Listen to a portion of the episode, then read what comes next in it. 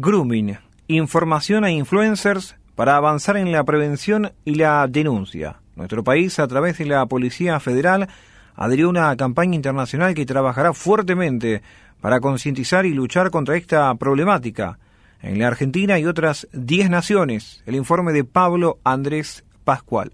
Un informe de la UNESCO señala que la Argentina es el segundo país con mayor cantidad de delitos de ciberacoso infantil en América Latina. El trabajo refiere que solo es superado por México y que en las que se han registrado en el año se recepcionaron unas 6.000 denuncias, con un promedio de 25 causas que se ponen en marcha cada día. Por otra parte, el 86% de los hechos están vinculados a casos de grooming e imágenes de abuso sexual de menores.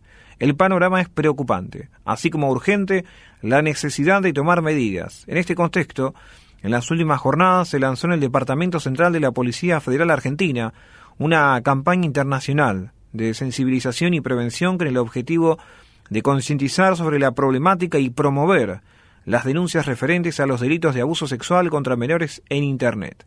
La institución formal parte de la red de cooperación policial eh, denominada Europa Latinoamérica Iniciativa para la Seguridad de la Infancia y la Adolescencia, que llevará adelante la tarea de la concientización con el apoyo del Programa de Asistencia contra el Crimen Transnacional. 11 países de Latinoamérica y Europa, Argentina, Bolivia, Brasil, Chile, Colombia, Costa Rica, España, Paraguay, Perú, Portugal y Uruguay buscan de esta forma alertar sobre el grooming, generando conocimiento entre la población que pueda verse afectada por el delito y utilizándolo como herramienta de prevención y respuesta. La propuesta organizada en el país por la Policía Federal es innovadora y atractiva, ya que además de brindar importante información en una página web, buscará llegar a los niños, niñas y adolescentes con la participación de influencers, quienes van a colaborar para replicar el mensaje.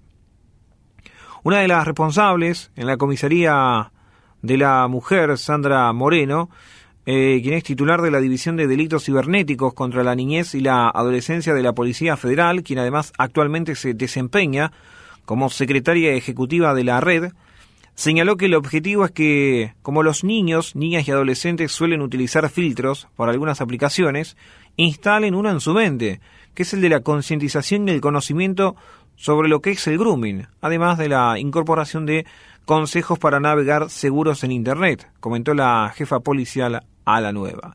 Una de las características de este delito es el ocultamiento que realizan los depredadores sexuales de la verdadera identidad, muchas veces haciéndose pasar por personas de la misma edad de las víctimas.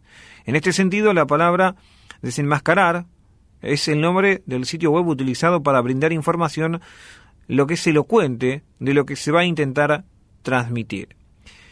Este espacio también se encuentra replicado en redes sociales como Facebook, Twitter e Instagram. Moreno indicó que cada país que interviene lo va a llevar adelante acorde a las necesidades y la problemática social. En la Argentina lo vamos a instrumentar en etapas. Agregó que en una segunda quien vaya a seguir con, con la campaña se va a encontrar con una interacción con influencers que va a estar muy buena es una manera de llegar en forma directa a niños, niñas y adolescentes.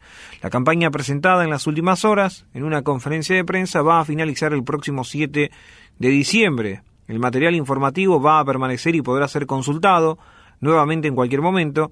Moreno también describió que más allá de la iniciativa, el Ministerio de Seguridad está desarrollando actividades sobre el tema y además se van a realizar actividades a nivel de las escuelas.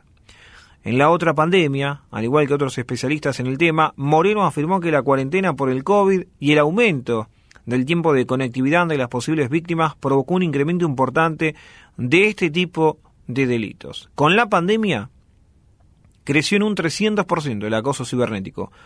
Lo que es la distribución y producción de imágenes de abuso sexual infantil en Internet también aumentó, pero no tanto como el acoso a los menores.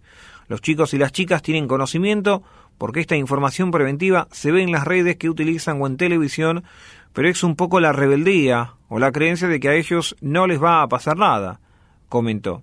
A veces están tranquilos porque su hijo está jugando en una aplicación, pero muchas veces, por los chats, se inicia el contacto que termina en el acoso, agregó la profesional. La ONG Grooming Argentina formará parte de esta campaña internacional.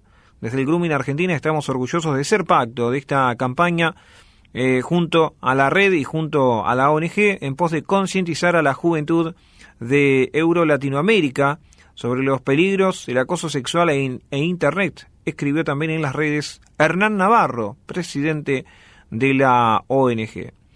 Ayudemos difundiendo y reflexionemos juntos y juntas acerca del rol que llevamos a cabo en la protección de las infancias y adolescencias en los entornos digitales, dijo también al celebrarse el pasado sábado 13, el Día Nacional de la Lucha contra el Grooming.